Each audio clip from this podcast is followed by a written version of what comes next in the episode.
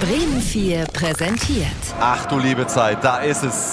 Zeiglers wunderbare Welt des Fußballs. Heidewitzka. Der 13. Spieltag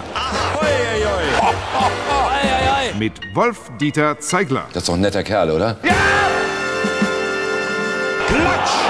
Die fortschreitende Saison und die Doppelbelastung für viele Teams machen sich nun langsam deutlich bemerkbar, wie zuletzt in Leipzig beim Spiel gegen Leverkusen zu sehen war. Ball weg, Ball weg, Ball weg, Ball weg. Das waren ja sechs am Stück.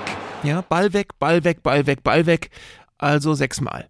Das war selbst für manchen Kommentator ganz schwer mit anzusehen. Hansi Küpper zum Beispiel holte sich vor lauter Aufregung dabei gar Krämpfe. drückt mir die Krämpfe raus. Holt mir die Krämpfe aus dem Bein. Ich brauche Unterstützung medizinischer Art. Gute Besserung von hier und schwer anzusehen waren auch manche Schiedsrichterentscheidungen am vergangenen Wochenende. das Malheur der Woche.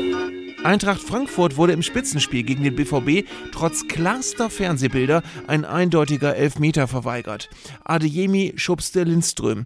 In Sport 1-Experte Stefan Effenberg brodelte es. Bei der Szene kann ich doch einen gerade sagen. Siebenjährigen hinstellen und ihn fragen, was macht der mit dem gelben Trikot?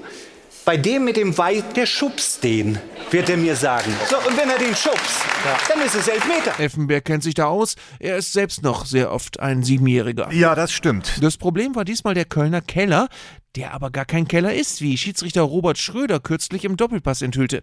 Schröder, der selbst oft sitzt Im Kölner Keller, der gar nicht im Keller ist, sondern im wievielten Stock?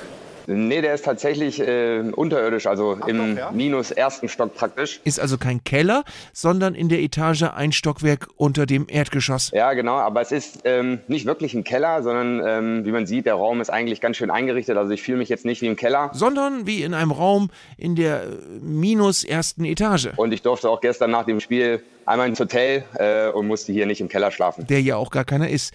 Apropos Keller, dort sitzt der FC Schalke 04 nach der jüngsten Heimniederlage gegen den SC Freiburg ziemlich fest und dennoch singt der neue Trainer Thomas Reis. Da sinkt er, Aber was singt man denn eigentlich nach einer bitteren Niederlage? da sinkt er, da nieder. Ach so, das. Und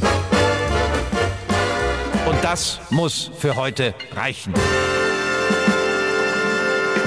Zeiglers wunderbare Welt des Fußballs. Gibt's auch als Podcast auf bremen4.de und in der ARD Audiothek.